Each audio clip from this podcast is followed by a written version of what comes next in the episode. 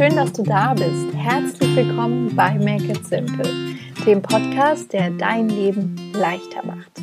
Mein Name ist Theresa Kellner. Ich bin Autorin, Coach und Journaling-Expertin aus Berlin und jede Woche Dienstag teile ich hier mit dir praktische Tipps und kraftvolle Coaching-Übungen, mit denen ich dich dabei unterstütze, dein Leben mit mehr Leichtigkeit zu gestalten und einfacher ins Machen zu kommen.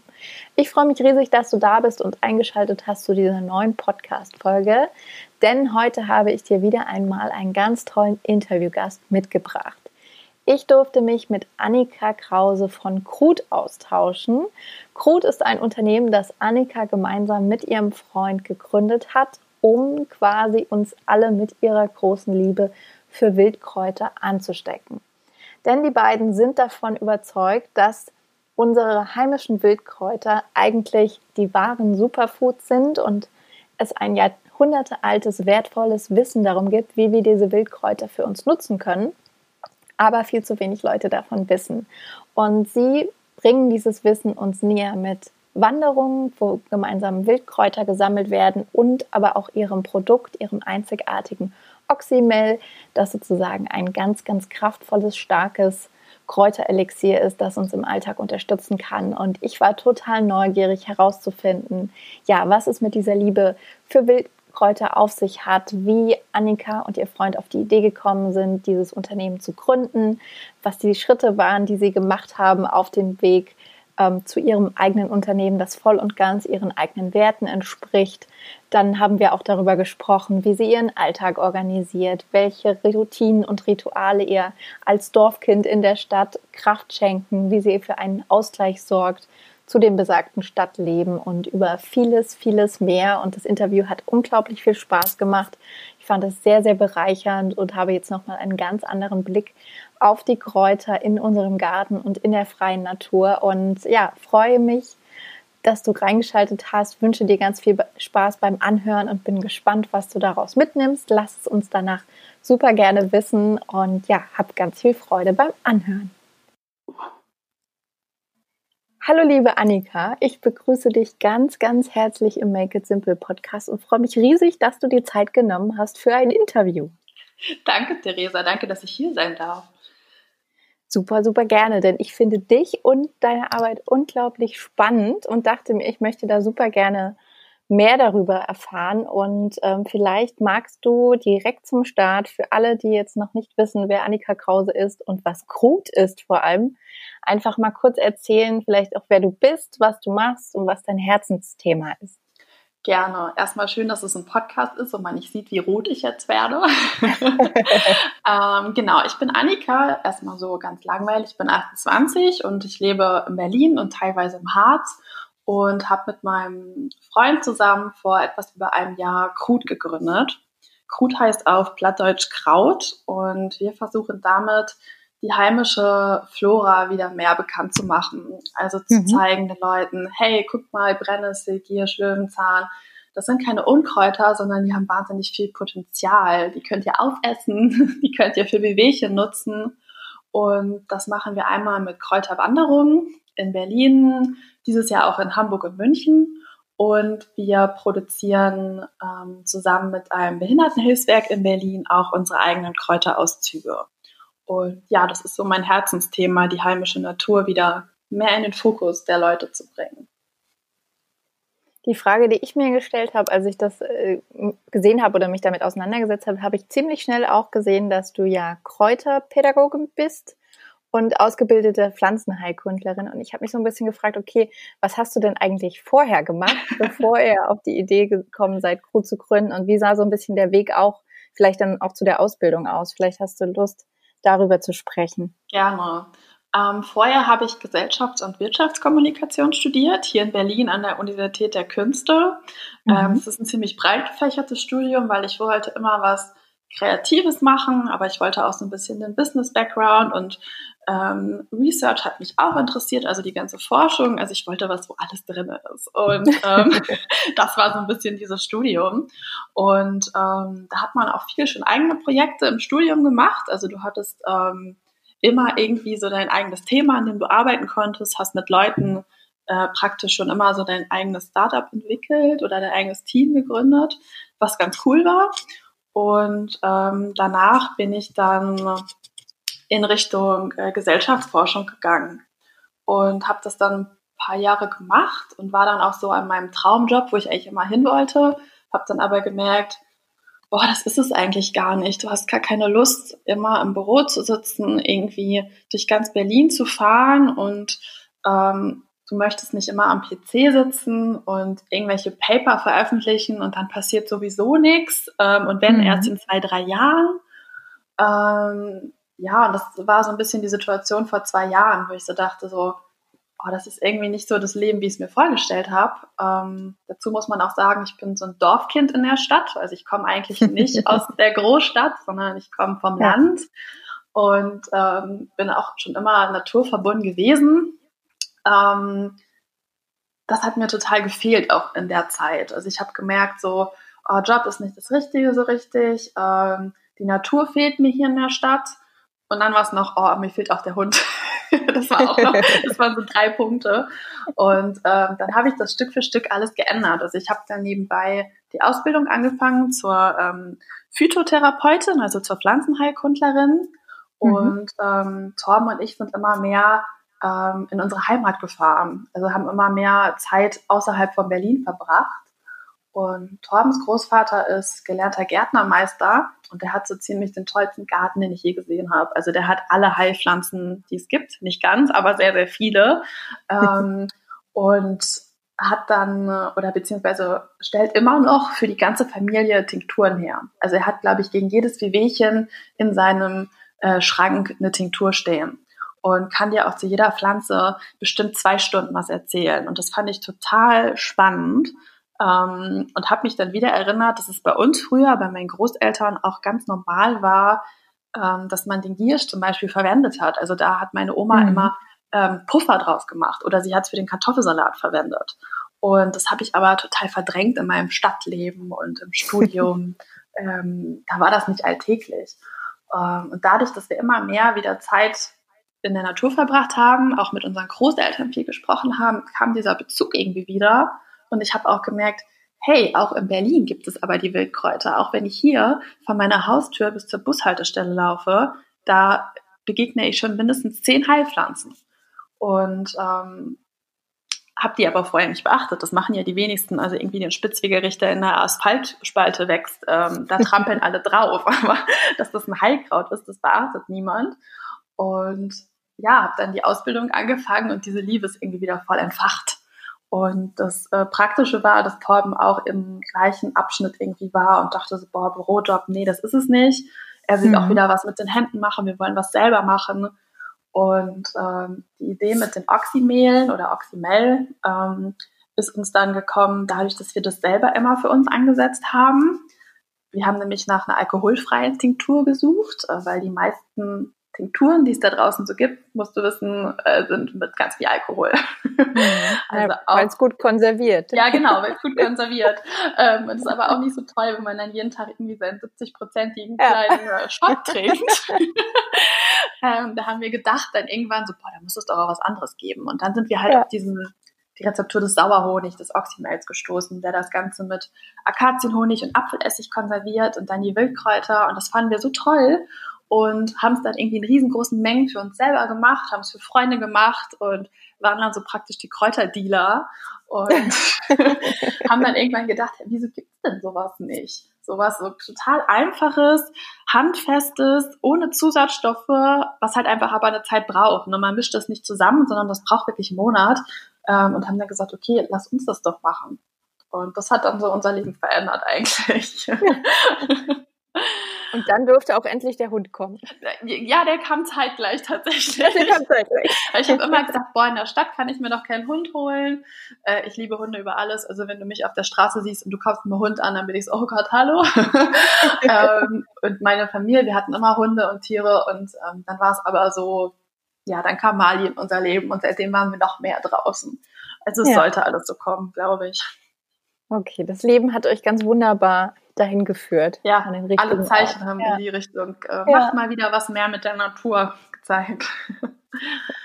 Super spannend. Und ähm, nachdem ihr dann quasi gemerkt habt, okay, es gibt Interesse an eurer Idee und an eurem Produkt, diesem, ich glaube, es ist ja wirklich jahrhundertealtes mhm. Oxymel, also es ist ja eine ganz alte ähm, ja, Mischung sozusagen. Ähm, kannst du sagen, was so eure ersten Schritte dann waren, um das wirklich auf so ein ja, geschäftliches ähm, Level zu heben? Also, weil ich würde mir dann sofort ganz, ganz viele Fragen stellen, mhm. äh, weil es ja eine Sache ist, das äh, privat zusammenzurühren und nochmal eine ganz andere, damit wirklich rauszugehen und ein Unternehmen zu gründen. Total, das stimmt. Von unserer kleinen Hexenküche zu der Produktion jetzt waren es so tausend Steps. Ähm, ja, wir haben uns erstmal wirklich ganz klassisch tatsächlich hingesetzt und einen Businessplan geschrieben. Mhm. Ähm, das war total wichtig, um am Anfang so von, man hatte halt tausend Ideen und ähm, diese Ideen dann alle auf ja, auf, auf einen, eine, eine gerade Linie zu bringen, sage ich jetzt mal. Das war da total gut. Es hat uns aber auch irgendwie bestimmt zwei Monate gekostet, ähm, weil wenn es um die eigene Idee geht, dann ist man halt super perfektionistisch. Und dann haben wir angefangen, uns einen tollen Produktionspartner zu suchen. Also wir haben gegründet, wir haben gleichzeitig ähm, das Behindertenhilfswerk gefunden, weil es war immer ein Wunsch mit un, von uns, ähm, in Berlin zu produzieren, lokal, so, so lokal mhm. wie möglich. Und ähm, haben dann eine Werkstatt gefunden, die anthroposophisch arbeitet. Und ähm, da hat es irgendwie alles sofort gepasst. Und ja, dann haben wir uns auf die Suche gemacht nach einem tollen Imker, wir haben Honigsorten durchprobiert. Wir sind, glaube ich, durch ganz Brandenburg gereist und haben Honigsorten probiert. Also wir sind die totalen Honigtester geworden. und ähm, dann haben wir Kräuterlieferanten gesucht. Also es war alles so, Stück für Stück hat sich das so zusammengesetzt. Ähm, und es ging immer so ein bisschen weiter, bis wir dann sechs Monate später den Online-Shop erstmal eröffnen konnten. Also bis dahin war schon, ich glaube, acht Monate später war das sogar. Also das mhm. hat alles erstmal gedauert. Und habt ihr das dann parallel zu euren Jobs noch gemacht nee. oder habt ihr euch direkt reingestürzt? Die haben wir tatsächlich, den Job haben wir ähm, vorher gekündigt sozusagen. Genau, ja. ich war die Erste, ich bin rausgegangen, ähm, gesagt Tschüss, nein, es war ein ganz schöner Abschied und bin dann auch erstmal ähm, in die Heimat gegangen kurz ähm, und Torben hat dann nachgezogen und dann war für uns auch irgendwie beide direkt klar, also wir hatten einfach den Plan zu gründen, unser eigenes kleines Unternehmen zu gründen mit den Werten, die uns wichtig sind. Und dann haben wir uns irgendwie direkt reingestürzt. Mhm. Und du hast ähm, mir vorab schon mal gesagt, dass du das ähm, spannend fandest, auch die Auseinandersetzung, weil es gerade jetzt so in dieser Start-up-Sphäre oder so vielleicht nicht so viele Vorbilder gab, mhm. ähm, weil ihr jetzt auch kein klassisches Startup gegründet habt, sondern wirklich ganz authentisch euren eigenen Weg gehen wolltet und die Dinge anders machen. Ähm, kannst du sagen, was euch dabei geholfen hat oder vielleicht auch woran ihr euch orientiert hat, habt, wenn es jetzt nicht Vorbilder in dem Sinne gab? Ja, das war so ein bisschen schwierig, weil wir kannten beide schon so ein bisschen so eine soziale Startup-Szene, weil wir vorher da so ein bisschen aktiv waren. Ähm, aber das war nochmal was ganz anderes. Und dann kannte Torben auch so diese klassische Startup-Szene mit so Tech-Startups. Aber das ist eine ganz, ganz andere Welt. Und ähm, wir hatten nicht so richtig das Vorbild, weil wir uns auch nicht als Startup bezeichnen. Wir sind mhm. einfach ein kleines, junges Unternehmen. Wir möchten was schaffen, was aber anhält, was wir nicht verkaufen wollen in ein paar Jahren. Ähm, oder wo wir auch keinen Investor drin haben, sondern unser Traum war einfach ein ehrliches Produkt, ein Team mit tollen Werten und ja, da haben wir uns irgendwie, wir haben mit Leuten gesprochen, die auch vielleicht hier im Kiez so Cafés haben oder Begegnungsorte, also Leute, die eher was Handfestes haben, sage ich jetzt mal. Es war mhm. nicht unbedingt ähm, jetzt der Online-Shop oder so, mit dem wir gesprochen haben, aber das hat total viel geholfen. Und ähm, generell hat es aber auch sehr geholfen, sich mit Freunden und Familie auszutauschen. Also da mal die Ideen zu spiegeln und die haben komischerweise alle irgendwie von Anfang an an uns geglaubt, obwohl so die im Nachhinein natürlich auch gesagt haben, so, ja, ihr kamt an und habt gesagt, ihr macht was mit Kräutern. Wo dann auch erstmal so war, so was? mit Kräuterauszügen, was ist das? Aber wir haben dann ganz klassisch, wir haben äh, Tests gemacht, wir haben uns ähm, eine Zielgruppe ausgesucht, wir haben kleine Testing-Booklets verfasst, wir haben unsere Oxymails an die Leute geschickt, haben gesagt so, äh, jetzt bewertet es mal, äh, wie findet ihr das überhaupt? Und dann haben wir ziemlich früh auch mit den Wanderungen gestartet. Und mhm. das war total toll, um Feedback zu bekommen. Ja. Ähm, weil wir das ganze Thema halt, ähm, ich sag jetzt mal so ein bisschen wegbringen wollen von dem trutschigen, trutschigen Image. Ähm, und ähm, ja, das hat uns total geholfen, so die Leute dann in echt zu treffen und zu hören, wie die das eigentlich finden, was wir machen und ob die überhaupt Interesse an Wildkräutern haben. So haben wir uns dieses ganze Wissen eigentlich irgendwie zusammengestückelt. Hm. Ich hoffe, das beantwortet die Frage. Ja, das beantwortet die Frage wunderbar. ja. Sind das dann bei den Wanderungen vielleicht auch so Momente, wo du dann spürst, dass du genau das Richtige machst? Also gibt es da auch so Rückmeldungen, wo dir dann so dein Herz aufgeht und Total. denkst, oh ja. Ja, also das sind echt so, wenn du direkt halt so das Feedback von den Leuten kriegst und das Schönste ist halt danach, ähm, wenn die Menschen dir sagen, wow, jetzt sehe ich da nicht nur eine Wiese, sondern ich sehe halt, was die Wiese alles kann. Ich sehe, dass der Spitzwegerich mir beim Mückenstichen helfen kann, dass die Brennnessel eine super Proteinquelle ist. Ähm, und das, was die Leute dann wissen, das schützen sie auch viel mehr. Also sie wissen dann, mhm. das ist nicht einfach nur ein Stück Brachfläche oder Wiese, sondern das kann mir total viel helfen. Das bringt der Umwelt was, das bringt mir was. Und ja, das ist immer so ein bisschen, was man kennt, das schützt man auch. Also das haben wir total oft gemerkt, ähm, dass die Leute dann mit einem anderen Blick durch die Welt gehen. Nicht alle mhm. natürlich, aber total viele. Und ähm, wir sagen immer so eine Wildkräuter- Checkerblick, der ist so nach unten gerichtet. Wenn man spazieren geht, man hat immer nur den Blick nach unten. Äh, das ist total schön. Also auch das Feedback, ja. was wir dann über Instagram bekommen, von das ist total toll. Ähm, ja, das ist, glaube ich, das, warum wir es machen. Hm. Das erzeugt dann ja auch so ein bisschen wie so eine Art Schneeballeffekt. Also stelle ich mir so einen positiven Schneeballeffekt, dass ihr eure Werte eben in eurer Arbeit zum Ausdruck bringt, dann den Fokus auf die Natur lenkt, auf das Schützenswert, auf unseren Planeten und das überträgt sich dann ja dann und dann wer weiß, was dann die Teilnehmer, ja. Teilnehmerinnen dann wieder in ihrem Umfeld ja, erzählen total. und sagen, hey, nicht mähen. ja, ihr braucht Warte keinen Golfrasen, lasst es wachsen. Das ist das Ziel. Wir ja. wollen alle Vorgärten verändern. Wir wollen alle wilden, wilden Vorgärten schaffen und den Golfrasen verbannen. Oh ja, davon träume ich auch. Sehr gut. Kann ich mich eurer Bewegung anschließen. Schön, das freut mich. Wieder ein Anhänger geworden, nein. Ja. ähm, Kannst du sagen, was dir ganz konkret im Alltag ähm, dabei hilft, deine Ideen umzusetzen? Also auch gerade wenn ihr sagt, am Anfang es waren mega viele Ideen und dann habt ihr es so ein bisschen sortiert. Aber wenn du so merkst, okay, ihr plant ein neues Produkt oder eine, weiß ich nicht, Inhalte für eure Webseite, gibt es da so Sachen, die dir wirklich helfen, dabei umzusetzen und ins Macht zu kommen? Mhm. Ja, das eine ist, glaube ich, erstmal sich Zeit nehmen, also realistisch zu planen. Also ich neige mhm. dazu, wenn ich eine Idee habe, ich möchte die sofort umsetzen und ich möchte sofort alle Hebel in Bewegung setzen, was aber natürlich nicht funktioniert. und sich diese Idee irgendwie aufzustückeln, hat uns total viel geholfen und so ein bisschen dieses Grundvertrauen zu haben, alles kommt zur richtigen Zeit. Mhm. Ähm, das hat eine Menge Druck rausgenommen, weil auch jetzt haben wir schon wieder tausend Ideen im Petto und würden gerne alles sofort rausbringen und der Welt erzählen.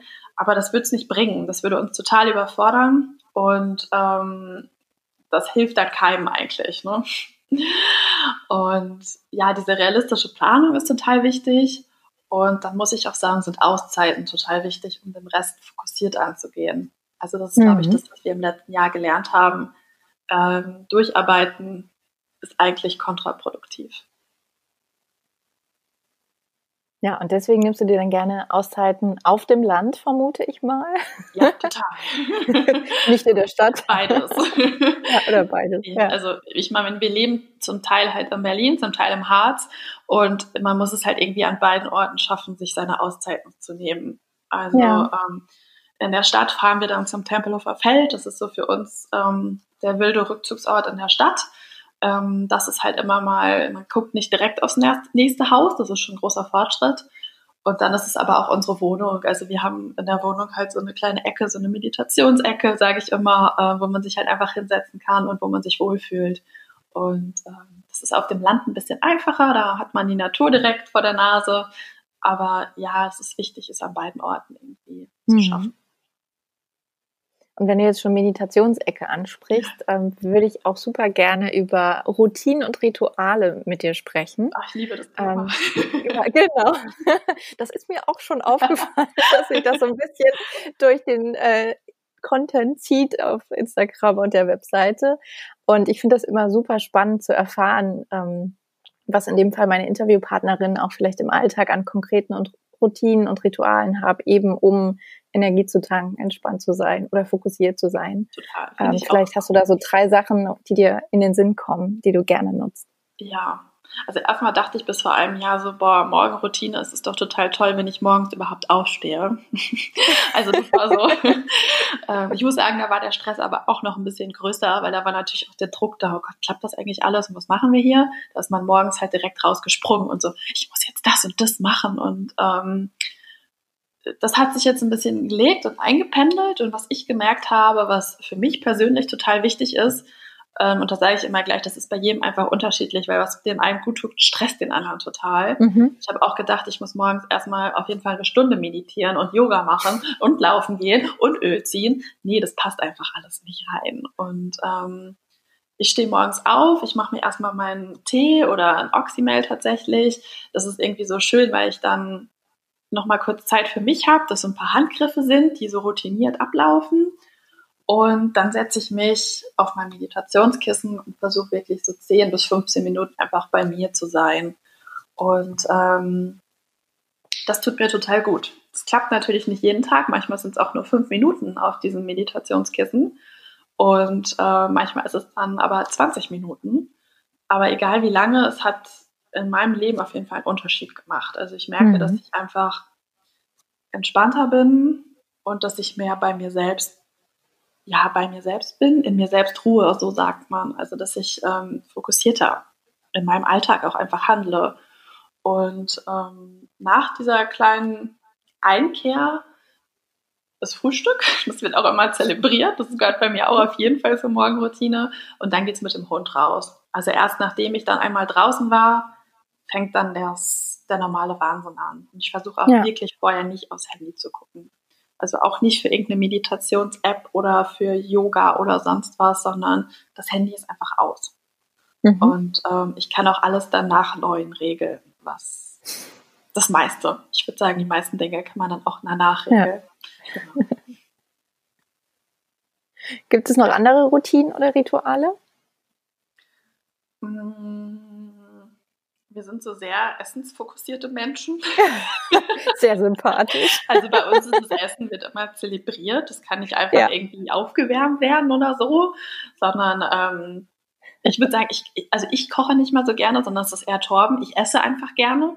ähm, aber so dieses ähm, auch Freunde einladen, an einem Tisch sich versammeln, das ist total das Ritual bei uns, dass wir irgendwie einmal die Woche, sei es auch nur so normales Butterbrot, irgendwie mhm ja, was wir total mögen. Und ein tägliches Ritual ist auf jeden Fall mindestens einmal irgendwie draußen in der Natur zu sein. Also ja. wie gesagt, auch in der Stadt ist es dann der Park. Wenn ich auf dem Land bin, gehen wir eigentlich jeden Abend wandern, weil mhm. ja, da fühlen wir uns so wohl, dass es irgendwie ja, gibt einem so viel. Genau. Und das Praktische ist ja auch der Kräuterspürhund, der muss raus. Richtig. Also ich kann allen nur raten, holt euch Hund, äh, es geht euch viel besser. ja, auch Teil der Routinen. Ja, super schön. Und du hast jetzt gerade schon gesagt, so alles Wichtige kann eigentlich auch für nach 9 Uhr ähm, warten. Kannst du irgendwie sagen, wie so ein typischer Tag bei dir aussieht oder wie du dich so strukturierst, weil ich weiß auch zum Beispiel, als ich dich angefragt hatte für das Interview, meintest du ja auch gerne irgendwie erst ab 16 Uhr, mhm. weil dann ist so das Wichtigste erledigt. Ja. Ähm, Gibt es da so Priorisierung, Strukturierung von deinem Tag? Dann ist das Chaos erledigt. Ähm, das ist bei uns halt so. Kein Tag ist eigentlich wie der andere. Hm. Jetzt ziehen wir auch gerade in unser neues Büro. Also wir haben jetzt endlich ein eigenes Büro mit einem kleinen Ladengeschäft und da ist eigentlich jeden Tag irgendwas, ähm, wo wir jetzt irgendwie umbauen, wo wir Sachen herholen. Ähm, dann ist irgendwie vielleicht mal ein Zwischenfall in der Produktion, dann muss man dahin fahren. Dann geht irgendwas beim Versand schief, dann muss man dahin fahren. Also es sind irgendwie immer mal Sachen, die vorfallen. Deswegen bin ich dazu übergegangen, übergegangen, meine Tage erst nur so zwei tagesmäßig vorzuplanen, weil sonst, mhm. sonst läuft eh alles ganz anders und dann bin ich deprimiert, dass es alles gar nicht geklappt hat. Und ähm, deshalb, ja, ist eigentlich der Tag immer unterschiedlich. Also jetzt bist du mir, ist mir mein Kopfhörer leider gerade rausgefallen. Ich hoffe. Du bist noch da. Okay, sehr gut.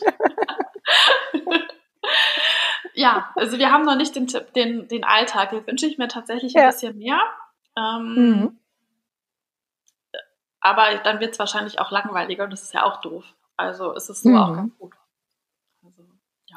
Und jetzt, äh, nachdem du gesagt hast, du hast mit deinem Freund zusammen gegründet, bin ich natürlich etwas neugierig und frage mich, wenn man zusammen arbeitet, äh, schafft ihr es ähm, dann auch klare Grenzen zu ziehen und zu sagen, okay, abends reden wir nicht über Arbeit oder ist das dann doch, dass ihr das einfach so lebt, dass es einfach omnipräsent im Alltag ist? Hm, schwer. Manchmal schaffen wir es besser, manchmal schlechter im normalen Alltag ist es ganz gut aufgeteilt, weil wir einfach äh, unterschiedliche Gebiete haben. Also Torben kümmert mhm. sich sehr, sehr viel um die Produktion, um die Abläufe da, dass das alles klappt, hat die Kontakte zu den ganzen Kräuterbauern und zu den Imkern. Und ich kümmere mich ähm, ja viel ums Marketing, um den Vertrieb und ähm, um, ums Büro. also es ist einfach sehr, sehr, sehr gut aufgeteilt. Also wir haben einfach okay, so unsere ja. Bereiche und ähm, das ist auch total schön, weil so jeder seinen, seinen Fokusbereich hat, ne? wo er so mhm. der, der kleine Chef ist, sage ich jetzt mal. Ähm, und dann, ja, also im Feierabend, ich würde sagen, wir schaffen es auch mal besser. Und äh, nicht das, das äh, nicht Krut damit reinzunehmen. Es ist aber ja. schwierig, weil es uns ja auch so viel Spaß macht. Das ist ja nicht mhm. so, oh, jetzt müssen wir das und das noch machen, sondern ähm, oft sind wir auch einfach begeistert und reden dann noch über Themen. Oder wir gehen raus und machen noch eine kleine Insta-Story, weil wir so viele tolle Heilpflanzen entdecken, dass wir sagen, oh Gott, jetzt müssen wir das so irgendwie noch unterbringen und machen. Und ja, ja das ist so ein fließender Übergang. Mhm.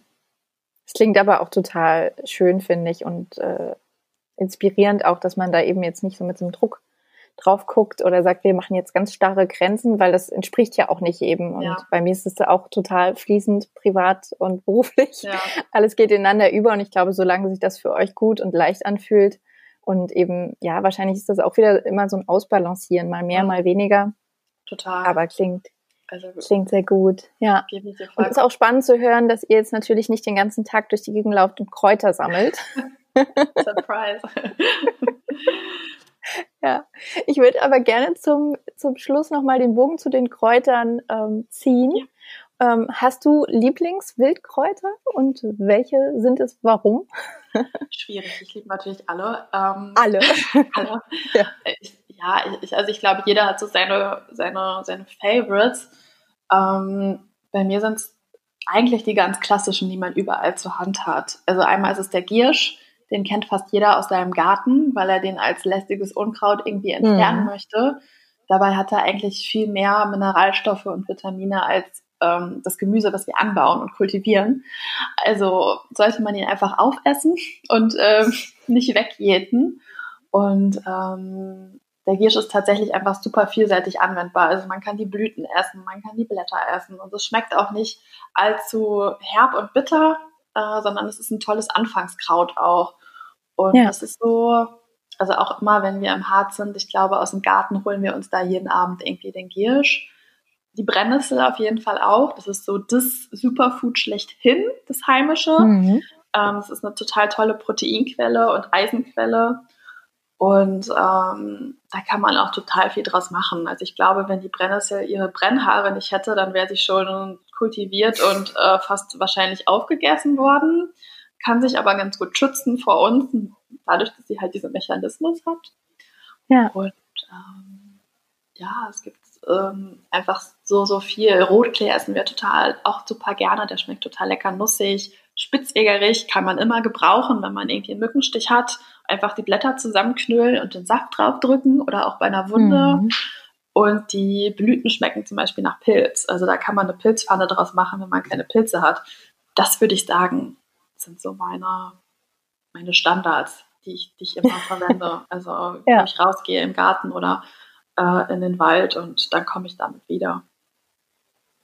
Würdest du auch empfehlen, wenn jetzt hier jemand zuhört und denkt so, ah, Wildkräuter, spannendes Thema, habe ich mich noch nicht so mit auseinandergesetzt, aber würde ich gerne mehr in meine Ernährung integrieren oder ausprobieren? Würdest du dann empfehlen, nach den dreien oder vier waren es jetzt Ausschau zu halten? Oder ja, was würdest du noch Fall. sagen, so als leichter Einstieg? Ähm, ich würde mir auch jeden Fall erstmal ein paar suchen, also erstmal drei oder vier, die man einfach leicht erkennen kann. Vielleicht mhm. sogar auch noch den Löwenzahn dazu oder ähm, ja, einfach Kräuter, die sehr markante Blätter haben, Vogelmiere. Ähm, und dann sieht man die auf einmal auch überall. Und dann dieses Kraut auch mal im Jahreslauf beobachten. Also wie verändert sich das überhaupt? Mhm. Äh, wie sehen dann die Blüten aus? Wie sehen die Samen aus? Und dann wird man immer sicherer beim Sammeln. Und das, das dauert halt. Das hat man nicht, das hat man nicht von heute auf morgen entwickelt. Aber wenn man sich so seine Pflanzen aussucht, die einem dann auch ich sag mal, unterstützen im Alltag, dann reichen fünf Pflanzen für den Anfang. Und da ist Giersch, Brennnessel, Löwenzahn, äh, Rotklee, Speziergerichte sind super Anfangskräuter. Also die einfach mal sich angucken genau und dann auf dem nächsten Spaziergang ist man erstaunt, wo die überall wachsen. ja, ihr gebt dazu ja auch immer wieder tolle Tipps auf Instagram und Fotos und Videomaterial, dass man immer wieder abklären kann, okay, ich sammle hier gerade das Richtige. Ja, ist auch wichtig. Ich meine, es gibt auch sehr, sehr, sehr giftige Kräuter da draußen. Also ja. aufpassen. Ja, aber danke für deine Inspiration zum zum Pflücken, ähm, zum Schluck, Schluck, genau, zum Schluss. Darauf ein Schluck Oxymel. Wasser. Darauf ein Schluck Wasser oder Oxymel. Ja, genau. Ähm, genau. Aber zum Schluss frage ich ja auch immer ganz gerne noch ähm, nach einem Buchtipp oder Podcast-Tipp. Ähm, und du hast mir jetzt schon vorab verraten, dass du sehr viel liest. Mhm. Ähm, vielleicht magst du mal, mal kurz sagen, wann du das in deinen Alltag einbaust und vielleicht fällt dir spontan ein Buch ein, das du uns gerne mitgeben möchtest tatsächlich baue ich es morgens und abends ein, wenn es geht, mhm. ähm, weil mich das einfach total beruhigt und in eine andere Welt zieht. Ich muss sagen, ich kann gar kein Fernsehen gucken oder Serien, das regt mich total auf und ich kann auch nicht so lange auf Bildschirme gucken. Ich weiß auch nicht, ich bin da eher so der analoge Mensch und ähm, deswegen ist unser Bücherregal zu Hause super voll. Ähm, Bücher und Podcasts und ähm, Hörbücher übrigens, äh, die sind auch total mhm. gut.